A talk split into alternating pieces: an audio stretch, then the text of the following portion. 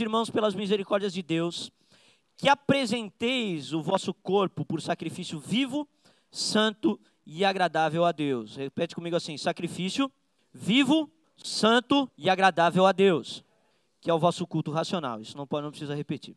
E não vos conformeis com este século, mas transformai-vos pela renovação da vossa mente, para que experimenteis qual seja a boa, agradável e perfeita vontade de Deus. Amém?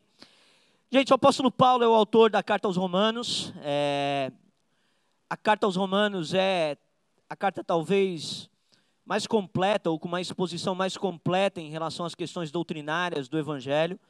O apóstolo Paulo é, expôs na carta aos Romanos basicamente todo o conselho de Deus. Ali ele falou dos mistérios de Deus que estavam ocultos nos tempos passados, mas que foram manifestados através da vinda do Senhor Jesus e do derramamento do Espírito Santo. E ele então aborda esses assuntos espirituais, essas verdades transcendentais, do capítulo 1 até o capítulo 11. Então, do capítulo 1 ao capítulo 11 da carta de Romanos, nós temos ali uma exposição das doutrinas cristãs. Então, se você quiser conhecer as doutrinas cristãs, leia Romanos. Romanos é uma carta muito completa em relação a tudo isso. Ela não é uma carta simples, fácil de ler, mas você pode lê-la, você pode é, buscar auxílio, buscar ajuda dos irmãos, da galera, e você vai conseguir alcançar um bom entendimento em relação às verdades do Evangelho. Então, do capítulo 1 ao capítulo 11, o apóstolo Paulo expressa ali basicamente aquilo que são é, todo, todo o conselho de Deus, tudo que é necessário para a salvação, todas essas questões de verdades espirituais. E quando ele termina o capítulo 11, ele está tão é, cheio do Espírito e ele está tão maravilhado com tudo aquilo que ele havia escrito nos 11 capítulos, não porque ele tinha escrito, mas porque o Espírito havia o inspirado e ele havia conseguido expor ali aquelas verdades. Ele estava tão maravilhado com isso que ele termina o capítulo 11 numa expressão de louvor e de adoração. Abre comigo o verso 33 a 36 do capítulo 11. Romanos 11, 33. Olha só como, como o apóstolo Paulo termina o capítulo 11. Ó oh, profundidade das riquezas, tanto da sabedoria como da ciência de Deus, quão insondáveis são os seus juízos e quão inescrutáveis os seus caminhos. Pois quem jamais conheceu a mente do Senhor, ou quem se fez seu conselheiro, ou quem lhe deu primeiro a ele para que lhe seja recompensado? Verso 36, porque dele e por ele e para ele são todas as coisas, glória, pois, a ele eternamente. Amém. Então, ele escreve o capítulo 1 ao 11, expondo ali o conselho de Deus, e quando ele chega no final do capítulo 11, ele está maravilhado, extasiado, e ele termina o capítulo 11 dizendo: ó profundidade da riqueza. Ele termina o capítulo 11 falando: quem que ensinou a Deus, quem deu conselho para Deus, para que ele pudesse ter um plano tão magnífico e tão maravilhoso como esse que foi apresentado agora nesses 11 capítulos. Então ele está extasiado em relação a tudo aquilo que era de revelação que havia do capítulo 1 ao capítulo 11. E quando ele introduz o capítulo 12, ele faz agora uma mudança é, de tom na carta aos Romanos. Porque do capítulo 1 ao capítulo 11, ele está trabalhando a respeito ou está expondo doutrinas. E quando ele chega no capítulo 12, ele vai começar agora a aplicar essas doutrinas na vida das pessoas. Porque a doutrina de nada vale sem aplicação prática. Você precisa ter a doutrina, mas você precisa ter a prática da doutrina. E o apóstolo Paulo, então, agora no capítulo 12, ele vai fazer uma mudança de tom na carta. E ele vai começar agora a falar a respeito de coisas práticas, de coisas da vida. Ele vai começar a falar de questões mais pragmáticas, de como a gente viver o Evangelho. Ele vai começar a trabalhar sobre como nós precisamos amar, como nós precisamos é, nos perdoar. Ele vai trabalhar sobre assuntos relacionados àquelas doutrinas que foram expostas até o capítulo 11. E ele vai falar agora como a gente aplicar essas doutrinas na nossa vida. Então, quando a gente está lendo Romanos capítulo 12, do verso 1 ao 2, a gente tem que entender que a gente está justamente no ponto em que a carta está mudando o tom. A gente precisa entender que a gente está bem no ponto em que Paulo está mudando o discurso. Ele está fazendo uma mudança de discurso aqui. E ele inicia então o verso 1 falando: Rogo-vos, pois, irmãos, pelas misericórdias de Deus. Então, o apóstolo Paulo, ele, quando acaba o, o, o, evangelho, ou a exposição do evangelho até o capítulo 11, ele vai mudar o tom e ele vai começar a falar de prática. Ele começa dizendo assim: Eu rogo-vos, pois, irmãos, pelas misericórdias de Deus. Ele começa a falar, irmãos, eu estou pedindo para vocês que vocês prestem atenção em tudo que foi dito até aqui. Prestem atenção nas misericórdias de Deus. Prestem atenção em tudo que eu expus para vocês nesses 11 capítulos. Prestem atenção nessa verdade. Porque essa verdade é uma verdade imutável, é uma verdade transcendente, é uma verdade que, que é maravilhosa demais. Então eu estou rogando agora para vocês, irmãos, eu estou pedindo para vocês que vocês não ignorem tudo que eu acabei de falar para vocês. Mas que vocês se atenham a tudo aquilo que foi dito. Então ele está mudando o discurso, e ele muda o discurso com uma exortação, com uma súplica, com um pedido para a igreja. Ele está pedindo para a igreja, por favor, prestem atenção nas misericórdias de Deus. Eu estou rogando a vocês que vocês agora comecem a praticar aquilo que eu falei para vocês. Que vocês comecem a pegar todos esses ensinamentos e colocarem eles em prática. Porque é tempo de viver agora esses ensinamentos. Então o apóstolo Paulo, ele estava falando ali sobre essa, essa necessidade agora que a igreja tinha de começar a viver a realidade que havia sido apresentada até o capítulo 11. Então, todos aqueles que já receberam uma revelação do Evangelho, todos aqueles que já receberam a verdade de Deus, esses agora precisam começar a praticar, precisam começar a colocar isso em prática, precisam começar a colocar isso em ação. De nada vale teoria sem prática. A Sara está aqui, ela é musicista, é assim que se fala, esse é o termo bonito. Ela é musicista e ela estudou teoria musical, não estudou? Agora, se tu só tivesse estudado teoria e nunca pego um violão, você sabia tocar? Não sabia, porque teoria sem prática não tem nenhum tipo de, é, de funcionalidade, serve só para encher cabeça, serve só para ficar mais inteligente, mas não serve para mudança de vida, não serve para mudança de posicionamentos. Então ele está pedindo àquele povo que aquele povo comece agora a adequar a sua vida baseado na revelação que eles haviam recebido. E nós recebemos uma revelação de Deus, amém? Nós conhecemos Jesus, Jesus nos visitou. Fomos tocados por Ele. Então, se fomos tocados, se recebemos essa revelação, é tempo da gente começar a adequar a nossa vida de acordo com essa revelação, de acordo com essa verdade. A gente precisa começar a encaixar a nossa vida de acordo com essa revelação. E o que, que ele começa falando aqui? Ele começa dizendo assim: Então eu rogo-vos, pois, pelas misericórdias de Deus, que apresentem o corpo de vocês por sacrifício vivo, santo e agradável a Deus. Então ele começa olhando para aquele povo e dizendo para aquele povo mais ou menos o seguinte: Olha, vocês acabaram de ouvir 11 capítulos de exposição das verdades transcendentais de Deus. Acabei de falar para vocês de tudo que Deus é, acabei de falar para vocês de tudo que Deus fez, acabei de falar para vocês de como é a salvação dele, acabei de falar sobre o amor dele, sobre a graça dele, sobre a bondade dele, de como ele nos escolheu para a sua salvação. Acabei de falar para vocês tudo isso. Mas agora eu quero pedir para vocês que vocês comecem a adequar a vida de vocês de acordo com essas doutrinas. E para que vocês comecem a adequar a vida de vocês de acordo com essas doutrinas, a primeira coisa que vocês precisam fazer é entregar a vida de vocês como um sacrifício vivo, santo e agradável a Deus. Então, o primeiro ponto aqui que o apóstolo Paulo coloca é um ponto de entrega. Ele está dizendo o seguinte: se você recebeu a revelação do Senhor, se você recebeu a revelação do Evangelho, entrega a tua vida para esse Senhor, cara. Entrega a tua vida para esse Deus. Não fica lutando contra esse Deus, não fica recalcitando contra os aguilhões, não fica brigando com Deus. Entrega a tua vida a Deus. Porque esse Deus é um Deus maravilhoso, ele é um Deus bondoso, ele é um Deus que, embora tenha sido ferido, traído, ultrajado, vilipendiado, oh, essa palavra é sinistra, né? Vilipendiado, o que, que significa? Será que está é, tá certo a minha aplicação? Tá, né? Vilipendiado está certo. É, então ele, ele foi traído, ele foi ultrajado, ele foi humilhado, ele foi um Deus que foi chicoteado, que foi cuspido, mas mesmo assim, esse Deus ele quis salvar os homens. Ele quis salvá-los. E ele criou um plano de salvação para que esses homens pudessem ser salvos. E agora o apóstolo Paulo está dizendo: Meu Deus, que Deus que há como o nosso Deus?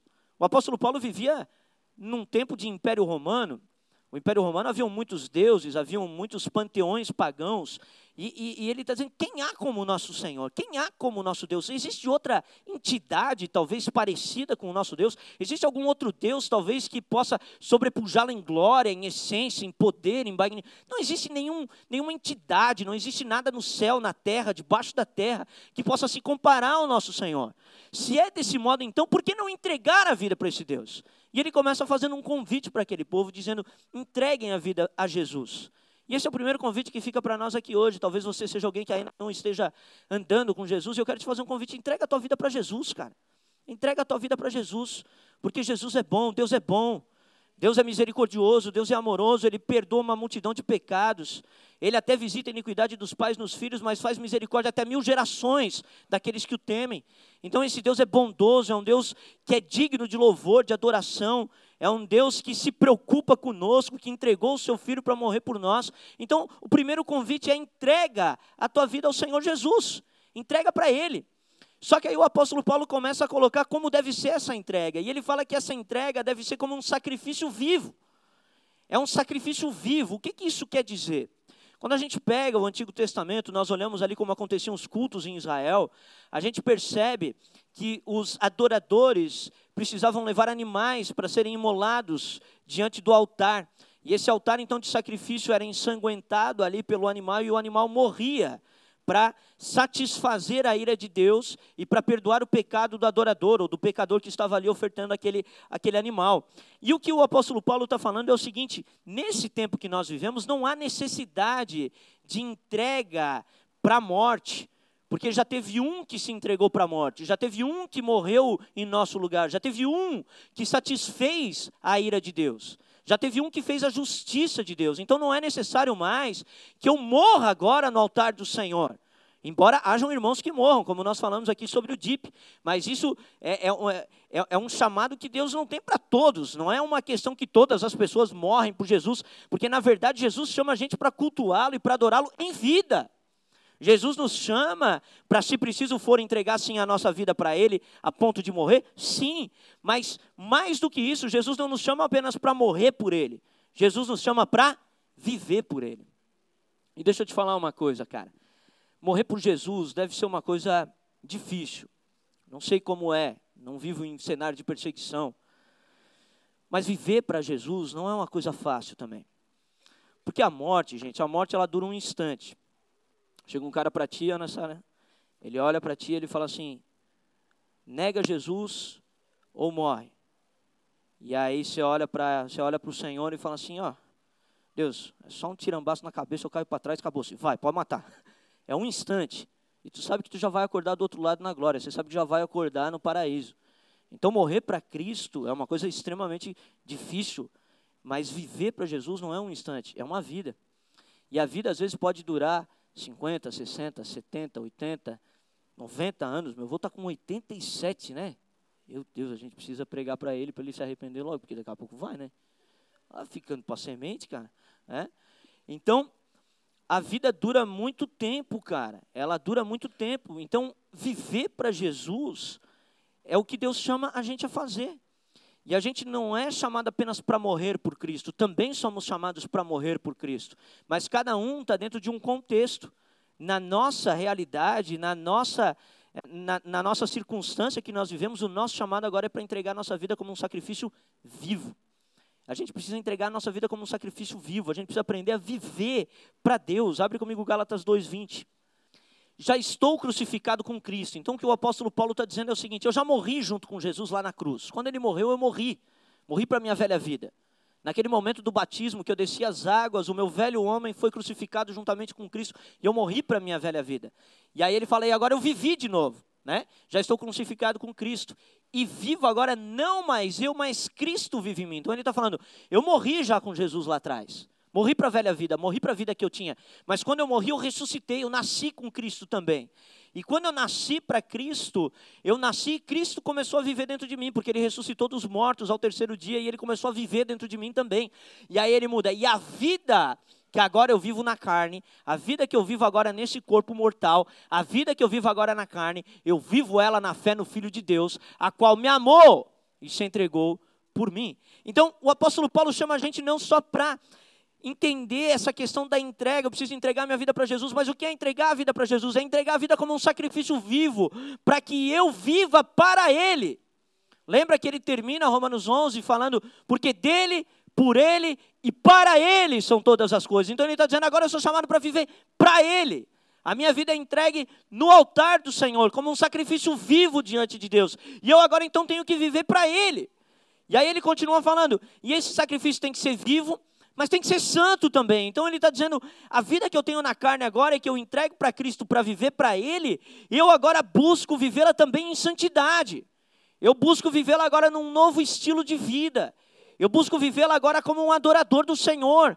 Eu busco vivê-la agora como alguém que busca a santificação. Então a exigência para o culto, para a oferta, para o sacrifício, é que estejamos em primeiro lugar vivos para Deus. E todo aquele que nasceu de novo está vivo para Deus, amém? E que nós estejamos também já passado pela santificação que Cristo nos dá, os nossos pecados tenham sido perdoados, e não apenas isso, mas que nós agora estejamos também buscando uma vida de santidade. Buscando uma vida na qual buscamos agora nos santificar para Deus. A palavra santificação, a raiz dela, ela significa uma separação. Então eu vivo agora para Deus e eu vivo agora separado para esse Deus. Eu vivo separado para Ele. Eu agora, a vida que eu tinha, a vida que eu vivia, já não é mais a vida que eu vivo agora. Eu vivo agora separado para Deus. Eu estou vivendo agora em um outro ambiente, em um outro lugar. Lembra que a Bíblia fala que Deus nos tirou do reino das trevas e nos, nos colocou no reino do Filho do seu amor? Vocês lembram disso? Então, é, é muito louco isso, porque Deus ele faz realmente uma transição de ambientes. Uma transição de ambientes. Ele tira a gente de um lugar e coloca a gente em outro lugar. Então, quando tu se converte, Deus ele te pega de um lugar onde você estava, do reino das trevas, ele te arranca de lá e ele te santifica, te separando e te colocando agora num outro ambiente, num outro local. Quando eu olho para a minha experiência de conversão, eu vejo isso claramente, gente. Porque eu vivia, morava lá em Blumenau. Quem aqui conhece a cidade de Blumenau? Quem conhece o bairro Garcia lá em Blumenau? Morava lá no bairro Garcia e eu vivi, a minha vida de drogadição foi toda lá naquele bairro. Cara, é um bairro com muita droga, uma malucada, é um negócio muito louco lá. Então eu vivia num ambiente onde, cara, eu tinha uma galera de amigos, um monte de gente que andava comigo e a gente tinha tudo o mesmo estilo de vida. E aí eu me lembro que quando eu me internei no centro de recuperação e me converti, eu voltei para morar no bairro Garcia, só que eu já não pertencia mais àquela realidade, cara. É como se Deus tivesse me arrancado, não do bairro, literalmente falando, mas daquele mundo que eu vivia, e tivesse me transportado agora para um novo lugar. E aí eu me lembro que eu comecei a andar com a galera da igreja e houve um, realmente um transporte. Eu fui santificado, eu fui separado para viver agora num outro lugar. Então a gente é separado por Deus, a gente é arrancado das trevas, a gente é colocado no reino da luz e separado por Deus. Então ele está dizendo: essa vida que eu entrego para o Senhor Jesus, eu a entrego de maneira viva, para viver para Ele, mas entrego também para me santificar por amor a Ele. Me entrego para que eu seja separado por Ele. Eu sou separado para Deus. Nós somos separados para a obra do ministério. Nós somos separados para a glória do Senhor. Nós somos separados para viver uma vida para Ele. Então, o apóstolo Paulo está colocando aqui quais são os requisitos. E ele continua dizendo assim: esse sacrifício precisa ser vivo, precisa ser santo e ele precisa ser agradável a Deus. Então, esse sacrifício precisa vir de uma vida não apenas que seja aceita por Deus, mas uma vida que agrade a Deus. Então, quando nós entregamos a nossa vida a Jesus, quando nós entregamos ela como um sacrifício, nós buscamos nos santificar, nos separar. E agora nós buscamos começar a agradar a Deus. Existe uma diferença muito grande entre aceitação e, e, e agradar. Por exemplo, digamos que eu tenho uma situação como o meu filho, e o meu filho, sei lá, ele tem um comportamento totalmente indesejado por mim. Existe uma possibilidade de eu aceitá-lo mesmo na condição do comportamento que ele vive. Agora, entre eu aceitá-lo e eu estar feliz com o comportamento, existe uma distância muito grande, porque existe a aceitação e aquilo que te agrada. E ele está dizendo assim: a vida que nós entregamos para Deus precisa ser uma vida na qual eu, eu, eu, eu, eu vivo para Ele, eu me separo para Ele, e eu vivo agora para agradá-lo. Nós queremos agradar o nosso Deus. Então, o apóstolo Paulo está construindo isso para aquela igreja, baseado nessa situação da qual ele está tá expondo ali. Ele expôs Romanos 1 a 11. Ele falou: olha, todas essas maravilhas de Deus.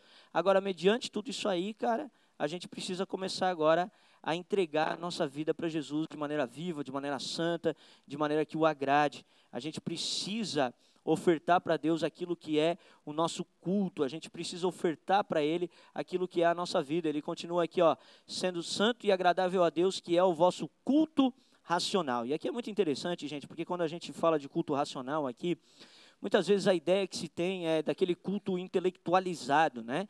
Mas a ideia do apóstolo Paulo aqui é mais ou menos o seguinte: ele falou assim: se vocês leram tudo que eu escrevi antes para vocês, a coisa mais lógica, mais racional a vocês fazerem é entregar a vida para o Senhor de maneira na qual vocês vivam para Ele, vocês se santifiquem para eles e vocês agradem a Ele. O que ele está dizendo é que é ilógico, é ilógico você conhecer todas as verdades que estão em Romanos 1 a 11 e viver de uma maneira diferente daquilo que ele está pedindo para aquele povo ali. Não tem lógica isso. É falta de sabedoria, é falta de bom senso. Você conhecer um Deus que é o Deus de Romanos 1 a, 1, a, a 11 e não viver desse modo não tem lógica. Então, o que Deus está falando aqui é justamente isso. Ele está dizendo: olha, o que vai fazer com que vocês prestem um culto racional para Deus é viver desse modo. Viver agradando Ele, viver buscando agradá-lo, viver buscando fazer a vontade do Senhor, porque isso é a coisa mais lógica a se fazer quando você conhece o Deus de Romanos 1 a Romanos 11. Amém? E aí ele muda, né? O, não muda o discurso, mas ele, ele avança no discurso, né? E aí ele vai para o verso 2. E aí no verso 2 agora, ele vai explicar como que a gente faz para a gente poder se entregar, como que a gente faz para a gente poder fazer isso ali que ele está dizendo. Porque ele começa ali, o versículo 1, dizendo assim: Rogo-vos, pois, irmãos, pelas misericórdias de Deus, que entregueis o vosso corpo como um sacrifício vivo, santo e agradável a Deus, que é o vosso culto racional. E aí o cara olha e fala assim: beleza, eu preciso entregar minha vida para o Senhor, eu preciso dar para Ele um culto. E aí ele, aí, aí, qual é a pergunta lógica que vem na cabeça da pessoa? A pergunta é a seguinte: mas como que eu faço isso? E aí no verso 2 ele começa a dar a resposta a respeito disso. E ele começa dizendo assim: transformai-vos pela renovação da vossa mente, mas transformar. Ó, e não vos conformeis, não, ele, ele começa aqui, ó, e não vos conformeis com este século, mas transformai-vos pela renovação da vossa mente, para que experimenteis qual seja a boa, agradável e perfeita vontade de Deus. Então ele, ele olha aqui no verso 2 e ele começa a dar a resposta de como eu posso viver agradando a Deus, em santidade a Deus e vivendo para Deus. E ele começa dando a resposta falando a primeira coisa que ele fala é o seguinte: não vos amoldeis aos padrões deste mundo, ou não vos amoldeis aos padrões deste século, depende da tradução. A minha tradução aqui ela está: não vos conformeis com este século. O que o apóstolo Paulo está falando é o seguinte: olha, vocês ouviram um monte de verdade transcendental, eu falei de verdades espirituais, eu falei de um reino futuro, falei de uma eternidade, falei de que nós um dia moraremos na presença de Deus, e falei para vocês que vocês precisam entregar a vida para esse Deus e começar a viver de maneira que o agrade, santificando e vivendo para Ele. Agora, como que vocês vão fazer isso? Vocês vão fazer isso, em primeiro lugar, não se amoldando aos padrões deste mundo, não se amoldando aos padrões desse século. Então ele começa primeiro colocando para aquele povo um chamado para que aquele povo não fosse igual ao povo que vive nessa era. Ele está chamando aquele povo para ser diferente. Essa é a ideia. Ele está falando, não vos amoldeis aos padrões desse século. Então, aquela igreja que estava na cidade de Roma, estava na capital do Império Romano. O Império Romano era um império extremamente devasto. Quem aí já assistiu série de Império Romano? Cara, aquilo lá era uma orgia, era uma prostituição, era uma loucura. E aí ele começa olhando para aquele povo, primeiro dizendo o seguinte: a primeira coisa que vocês precisam fazer é travar uma batalha para serem diferentes dos padrões que essa era prega para vocês. Então, o primeiro chamado da igreja, gente, é lutar para ser diferente. E ser diferente não é ser diferente na questão de linguajar. Claro, linguajar sim, você não vai ter linguajar chulo, mas não é que você não pode falar no teu estilo, você não pode falar uma gíria, você não pode falar ter linguajar chulo, obviamente, né? Mas o chamado da igreja é para que a igreja comece a se tornar diferente daquilo que é o padrão que rege esse mundo e essa era. E a gente precisa entender, em primeiro lugar, que esse mundo, essa era, esse tempo que a gente vive, quando o apóstolo Paulo coloca aqui este século, está dando para entender, gente? Tá. Quando ele fala este século, ele está falando justamente desse período até que Jesus volte. Então ele está falando que existe uma realidade terrena, uma realidade desse mundo, que ela se estenderá até o momento que Jesus volte. E aí ele está dizendo o seguinte: vocês não podem ser de acordo com o padrão deste século, deste mundo, dessa era. Por quê? Primeira coisa que a gente precisa entender é que o mundo é mal. O mundo que a gente vive não é um mundo bom, é um mundo mal. Tem pessoas que são iludidas com o mundo, acham o mundo bonito, acham o mundo legal, querem conquistar o mundo. Jesus falou de que adianta ganhar o mundo inteiro e perder a própria alma. E tem gente que quer conquistar o mundo, quer ganhar o mundo, quer alcançar os lugares é, do mundo. E, e Jesus ele está olhando e ele está dizendo para aquele povo, através do apóstolo Paulo, que não é para eles se moldarem a esse mundo. Por quê? Porque esse mundo é mau. Quem aí é das antigas e lembra daquela música assim? Conheci um mundo mal e com ele seus ardis. Vocês não conhecem? Me enfiei num lamaçal, tudo isso porque eu quis. Aí continuava. Saber mais que qualquer um, encontrar um grande amor. Eu aprendi isso no centro de recuperação. bem música de centro de recuperação, né? E essa realidade de que o mundo é mal, gente, é uma realidade que precisa estar no nosso coração. Eu não posso me moldar aos padrões desta vida, eu não posso me moldar aos padrões dessa era. O apóstolo Paulo, na carta aos Efésios, ele vai dizer que esse mundo é governado por principados e potestades, que são entidades malignas. Jesus, através de João, vai dizer que o mundo jaz do maligno. Então, ele começa primeiro falando que eu não posso me moldar a um padrão, que é um padrão que é governado pelo maligno, governado por aqueles que são maus. O apóstolo Paulo, em Efésios capítulo 6, vai falar que este mundo é tenebroso. Essa palavra é uma palavra assustadora, né? A gente estava lá no retiro de homens, estava eu e o Solan lá, deitado um do lado do outro, coisa mais linda do mundo, não é o Solan? Só love, né, cara? A gente estava lá deitado um do lado do outro. Aí a casa, casa de madeira, tudo escuro.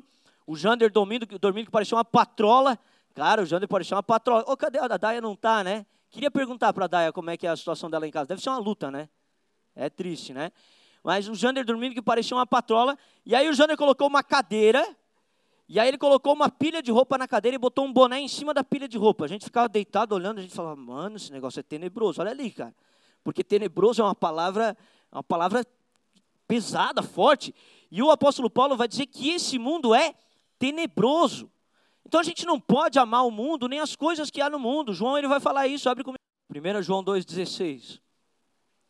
Fala assim, ó, porque tudo que há no mundo é a cobiça da carne, a cobiça dos olhos. Eu estou falando cobiça porque é mais fácil de entender, mas é a mesma coisa que concupiscência. A cobiça da carne, a cobiça dos olhos e a soberba da vida. Eles não procedem do Pai, mas procedem do mundo. Então João está dizendo que o mundo é mau. Tem nada de bonitinho no mundo. O mundo não é bonitinho. A criação de Deus é bonita. Os céus proclamam a glória de Deus, o firmamento anuncia as obras da sua mão. Mas o mundo, o sistema que governa esse mundo é mau. Então, a primeira coisa que a gente precisa entender é que a gente não pode se amoldar ao padrão desse mundo, cara. Olha o que Tiago 3,15 vai falar. Isso aqui é muito pesado. Olha o que ele fala da sabedoria do mundo, da sabedoria desse século. Isso é pesado, cara. Tiago 3,15. Esta não é a sabedoria que desce lá do alto, Antes ela é terrena, animal e demoníaca. Olha o que o que Tiago está falando da sabedoria do mundo. Está falando um negócio pesado, gente. Ele está falando que vocês querem seguir essas filosofias mundanas, essas vãs filosofias. Sabe de onde que elas procedem? Ela é uma sabedoria terrena. Ela é uma sabedoria animal. Por que, que ela é animal? Porque ela só busca satisfazer os próprios desejos. É animal que vive assim, é bicho que vive assim. E ela é demoníaca, cara. Ela é demoníaca. Então, a gente não pode ser iludido com o mundo, a gente precisa buscar é, não se amoldar aos padrões dessa era, aos padrões desse mundo. A gente tem que ser diferente, gente. Crente é chamado para ser diferente, amém? A gente tem que ser diferente. As pessoas têm que ver algo diferente na gente.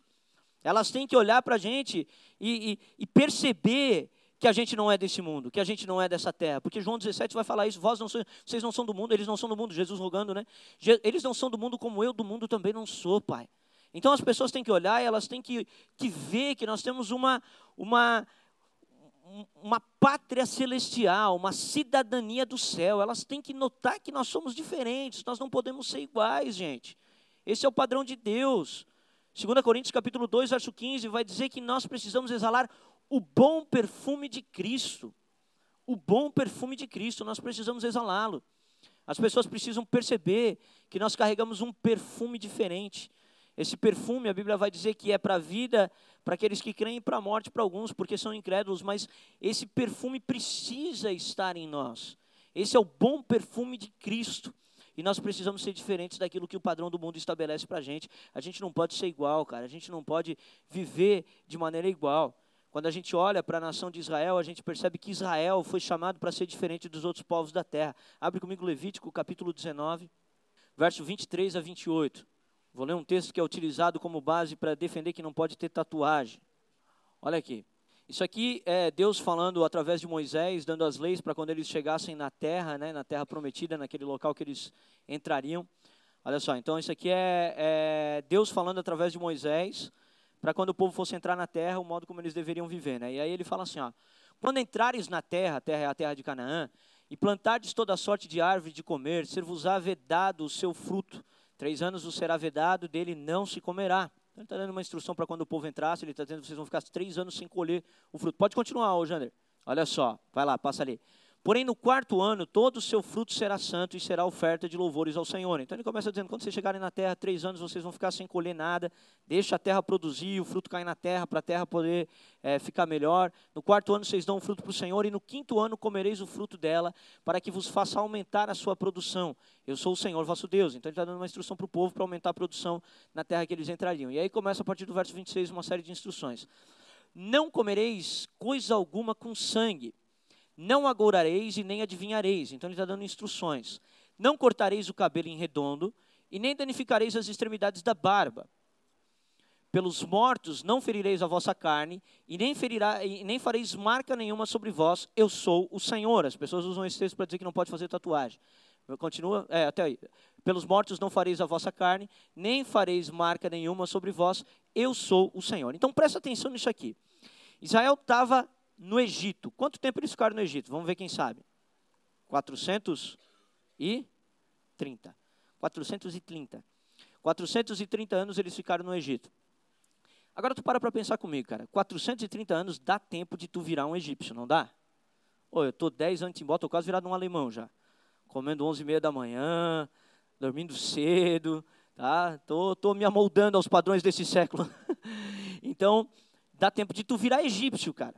430 anos, teus filhos nasceram lá moldados pela cultura, cara, totalmente moldados. Aquilo lá era a realidade deles. Agora Deus pega aquele povo, tira do Egito, conduz para uma terra que é uma terra prometida, faz com que eles atravessem o Mar Vermelho e introduz esse povo numa nova terra. E aí ele começa a dar instrução para aquele povo. E ele começa então dizendo o seguinte: Olha, vocês vão ter um estilo de plantio e colheita diferente dos outros povos. É a primeira coisa que ele começa a falar. A segunda coisa que ele começa a falar é que eles não terão algumas práticas que são práticas dos outros povos. Ele falou: vocês não vão ser dados ao feitiço, vocês não vão ser dados à adivinhação, vocês vão ser um povo diferente do povo lá do Egito. Vocês não vão ser igual àquele povo lá. E aí ele continua dizendo o seguinte: e uma outra coisa que vocês não farão é que vocês não cortarão o cabelo de maneira arredondada, não apararão a ponta da barba e não pintarão o corpo. Por que, que ele está falando isso, gente? Quem é que já viu uma figura de um egípcio? Pontinha da barba cortada, cabelinho redondinho e todo desenhado. Não é isso que é um egípcio?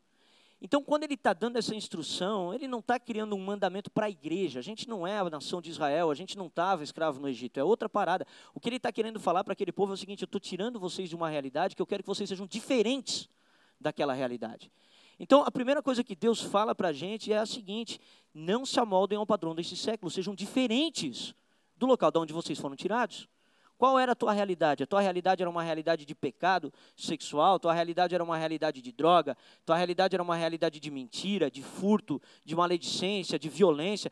Qual era a tua realidade? Deus está te tirando dessa realidade para tu ser diferente disso. Então, se tu era um homem violento, agora tu precisa ser um homem amoroso. Se tu era um homem que roubava, agora tu precisa ser um homem generoso.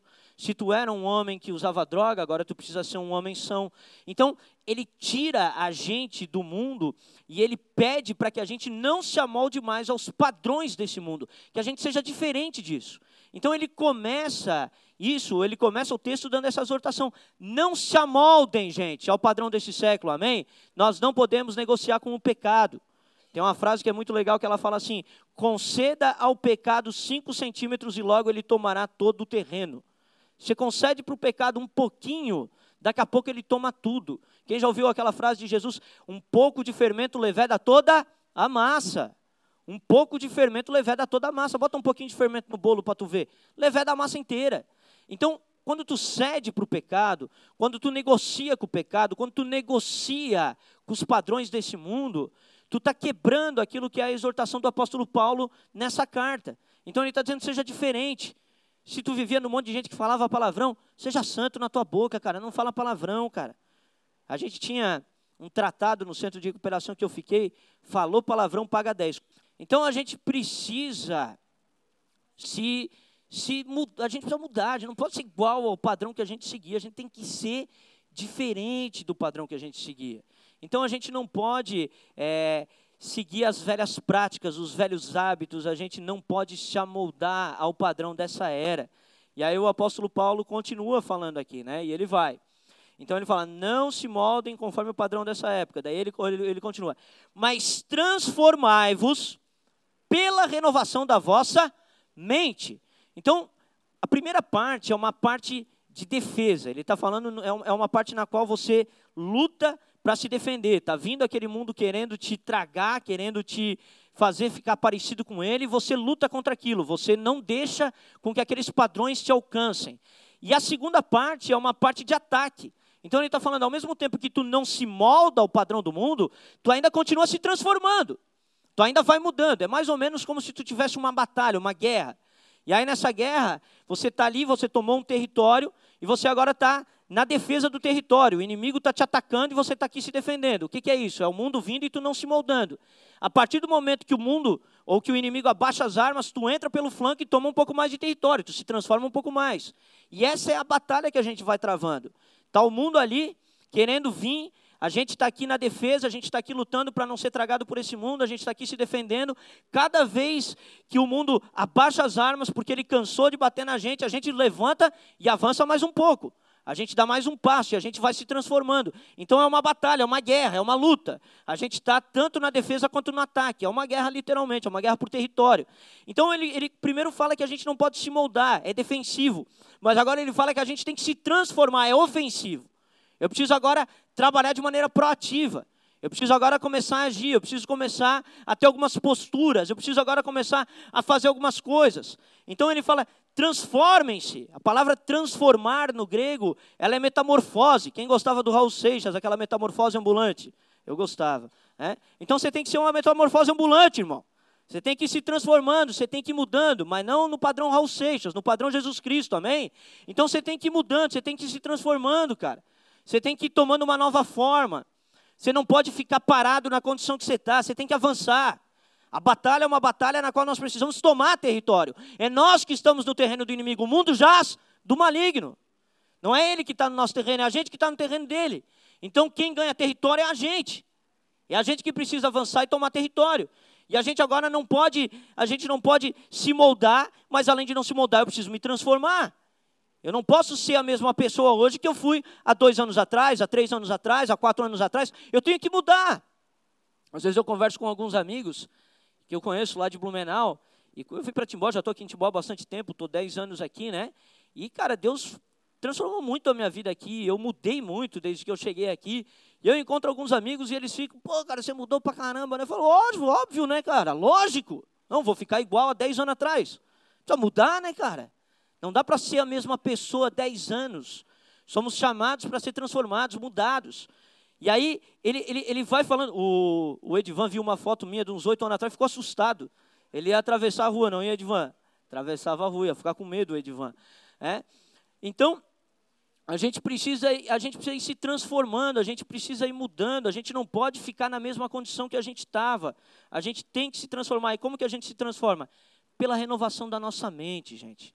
Pela renovação da nossa mente. Lembra que no final de Romanos capítulo 11, o apóstolo Paulo falou assim: quem conheceu a mente do Senhor? Lembra que ele falou isso? O que a gente precisa fazer agora é ter a mente de Jesus, cara. A gente precisa conhecer a mente do Senhor. E a gente precisa renovar a nossa mente baseada na mente do Senhor. Então, o apóstolo Paulo, ele deixa isso muito claro, ele vai trabalhar isso a, a, na carta aos Coríntios, em 1 Coríntios 2,16, ele vai falar que nós temos a mente de Cristo. E um exemplo de transformação é Jacó. Abre comigo Romanos capítulo 9, verso 11 a 13. Olha isso aqui. Romanos 9, 11 fala assim: E ainda não eram os gêmeos nascidos, nem tinham praticado bem ou mal, para que o propósito de Deus quanto à eleição prevalecesse não por obras, mas por aquele que chama. Já fora dito a ele: o mais velho será servo do mais novo, do mais moço. Como está escrito: Amei a Jacó, porém me aborreci de Isaú. Aqui o apóstolo Paulo, em Romanos capítulo 9, ele está falando sobre a formação da nação de Israel. Israel foi eleito por Deus, foi escolhido por Deus para ser o povo de Deus. E aí o apóstolo Paulo aqui ele está querendo mostrar para aquela nação que achava que a descendência era na carne, que nunca foi na carne, a descendência sempre foi espiritual, porque Jacó não era o primogênito, quem era o primogênito era Esaú, mas Deus chamou a Jacó e não a Esaú. Então ele quebrou a ordem, ele quebrou a lógica, ele quebrou o padrão, justamente para que aquele povo não se sustentasse na sua carne, mas se sustentasse na promessa de Deus, na base da eleição que o Senhor tinha estabelecido. Então, o que a gente vê aqui nesse texto é que Deus tinha amado Jacó quando? Quando que Deus amou Jacó? A Bíblia fala que Deus amou Jacó antes de Jacó nascer. Aí Jacó nasceu. A palavra Jacó significa suplantador, usurpador, né? Ô Giovanni Jacó, Giovanni Jacó Andreasa, mas tu agora é Israel de Deus, né, ô Giovanni? Tu és o Israel. E Jacó significa suplantador, enganador. Então Jacó nasce, mas ele nasce com o amor de Deus sobre a vida dele. Só que ele nasce com um caráter um tanto esquisitinho. Jacó era um cara, um cara ruim, cara. Ele usurpou o irmão dele, roubou o direito de primogenitura, ele foi lá e roubou a bênção do irmão dele. Ele era um cara mau, não era um cara bom, mas Deus amava ele.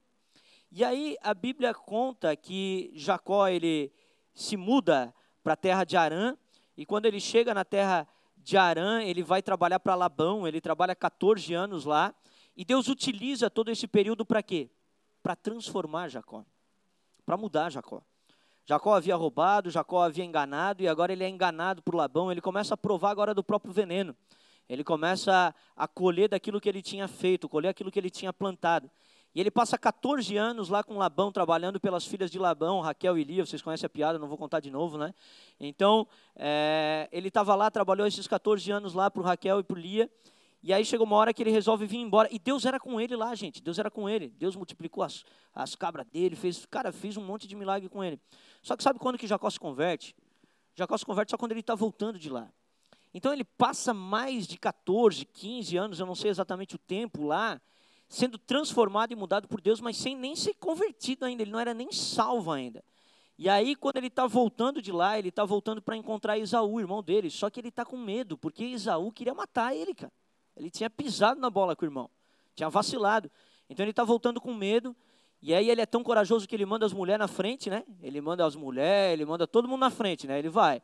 Vai aí, vai primeiro a, a Lia com os filhos, que ele amava mais a Raquel do que a Lia, ele bota a Lia primeiro, né? Vai a Lia primeiro, aí depois ele botou a Raquel, aí botou os filhos, ele foi lá atrás, né? Então foi todo mundo indo na frente, o comboio na frente para encontrar o, o, o Esaú, não, é o Esaú. Ele foi para encontrar o Esaú. E aí, quando ele está indo, ele passa por um local chamado Vale de Jaboque, ou Val de Jaboque, que é uma travessia de um rio bem complicada ali que tinha antes de tu chegar em Canaã. E a Bíblia conta que era noite e quando ele está lá naquele Val de Jaboque, vem um homem e começa a lutar com ele. Só que ele não está vendo aquele homem. E aí aquele homem começa a lutar com ele e, e, o homem não vence Jacó na batalha ali. Jacó fica a noite toda lutando com ele. Jacó era um cara que provavelmente tinha um bom porte físico, ele tirou a pedra do poço, ele era um cara que tinha provavelmente bastante força e ele sempre tentou fazer tudo na força do braço dele. Ele está lá lutando com o anjo, até que chega uma hora que o anjo, na verdade era o próprio Deus ali, né? É, ele está lá lutando com Deus, Deus aparece lá, ele começa a lutar com Deus e aí vai clarear o dia. E quando vai clarear o dia, o Deus olha e fala, cara, vai clarear o dia, eu tenho que vazar. Por que, que ele tem que vazar? Porque ninguém pode ver o Senhor e permanecer vivo, né, cara? Então ele falou, cara, eu vou ter que vazar desse lugar aqui.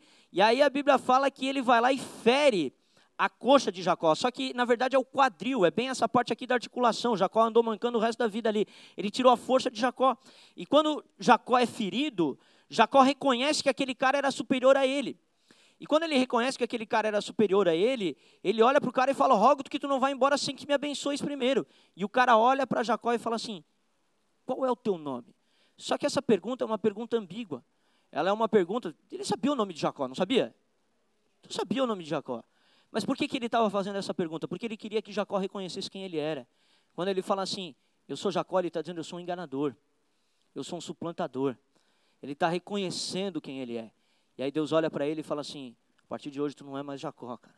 A partir de agora tu é Israel. Tu é aquele que luta com Deus. Tu é aquele que luta com o Senhor. Então ele transforma Jacó naquele lugar, ele muda Jacó naquele lugar e Jacó volta agora como um novo homem. Ele volta como uma nova criatura, ele volta transformado. E nós precisamos ser transformados por Deus. Deus quer mudar nossa identidade, quer mudar quem nós somos, Ele quer mudar a nossa essência. Ele não era mais agora um suplantador, um enganador, agora ele era um homem de Deus, ele era um patriarca da nação de Israel. E agora, Deus já não era mais só o Deus de Abraão e de Isaac. Deus agora era o Deus de Abraão, de Isaac e de Jacó. Então Jacó é transformado, é mudado por Deus ali. Por quê? Porque Deus chama a gente para ser transformado, Deus chama a gente para ser mudado. Tem gente que olha e fala assim: ah, mas Deus me ama como eu sou. Deixa eu te falar uma coisa: não. Deus te ama como tu tá. É diferente. Uma coisa é Deus te amar como tu é, e outra coisa é Deus te amar como tu tá. Deus me amou como eu estava, quando eu estava usando crack. Mas Ele não amava aquilo que eu era. Ele queria me transformar, Ele queria me mudar. Então, é diferente Deus te amar como você está, de Deus te amar como você é. São coisas completamente diferentes. E Deus, então, olha, e Ele sempre amou Jacó.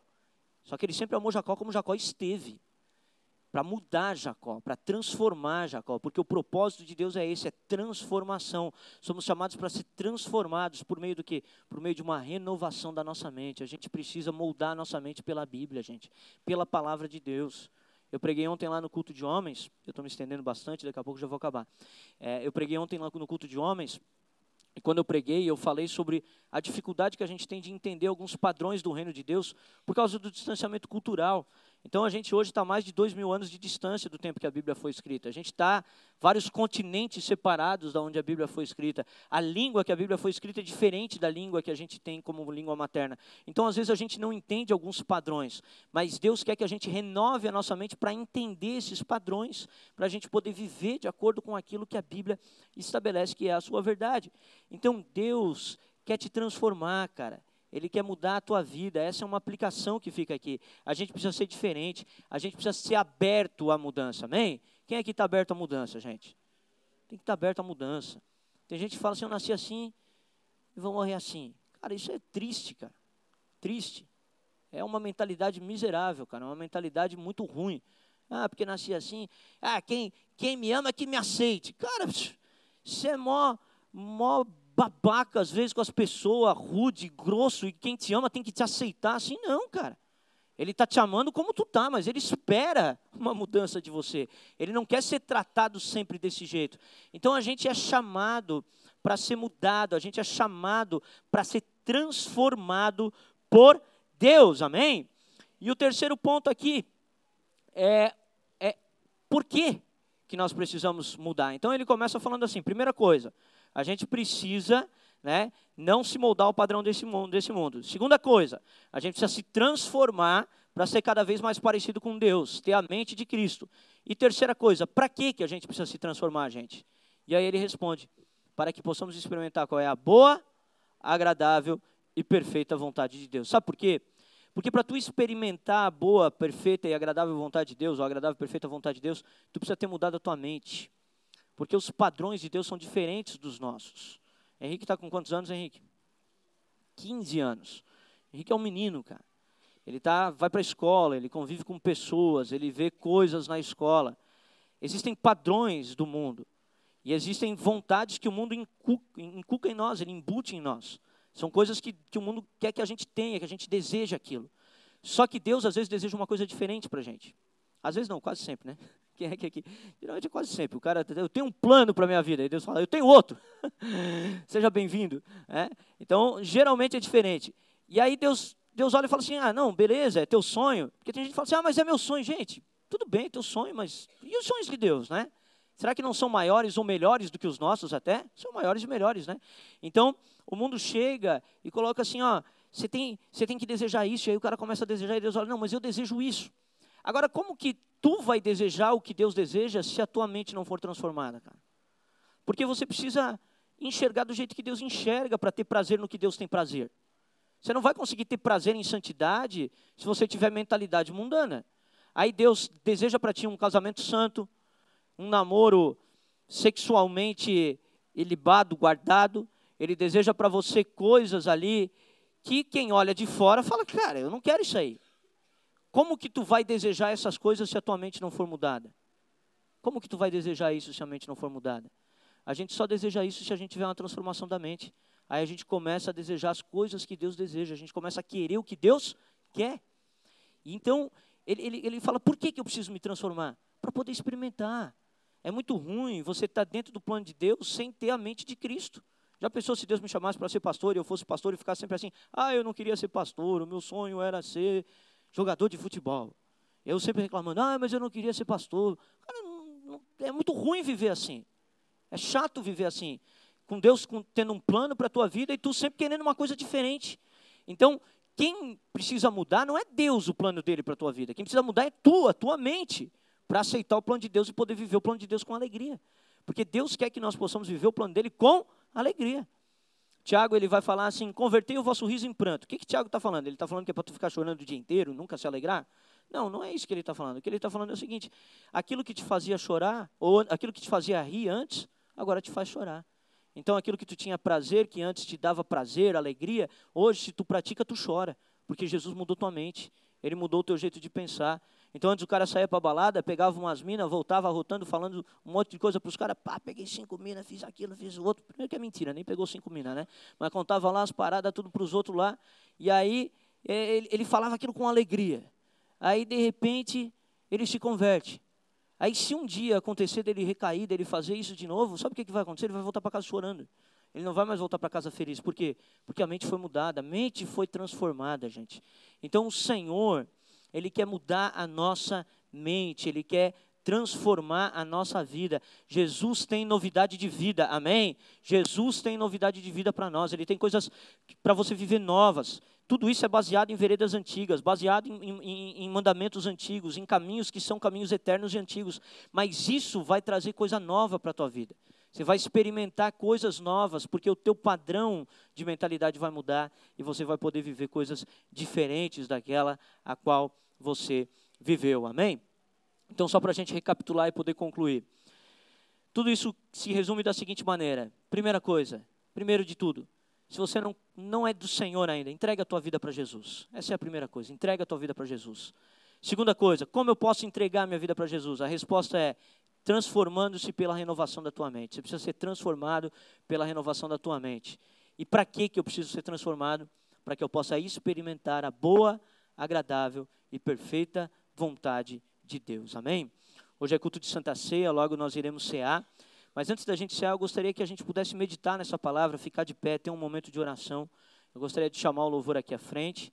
Talvez você tenha olhado tudo que eu falei, você fala, cara, ele falou muita coisa. Mas se você guardar algumas coisas básicas, essa palavra já vai surtir efeito na tua vida. A primeira coisa básica que você precisa guardar, você precisa entregar a tua vida para Jesus. Você precisa viver para Ele, amém? Viva para o Senhor. Viva para a glória dele, porque dele, por ele para ele são todas as coisas. A segunda coisa que você precisa guardar é que você precisa entregar a tua vida como um sacrifício vivo. E isso você vai fazer sendo transformado pela renovação da tua mente.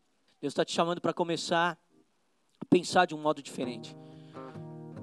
Ele quer mudar a tua vida, Ele quer mudar teu jeito de olhar, Ele quer mudar o teu jeito de enxergar as coisas, Ele quer mudar os teus sonhos, talvez, Ele quer mudar aquilo que Ele quer dar para você aquilo que são os planos e os desejos dele. E Ele quer que você seja transformado justamente para isso, para que você possa experimentar qual é a boa, agradável e perfeita vontade de Deus.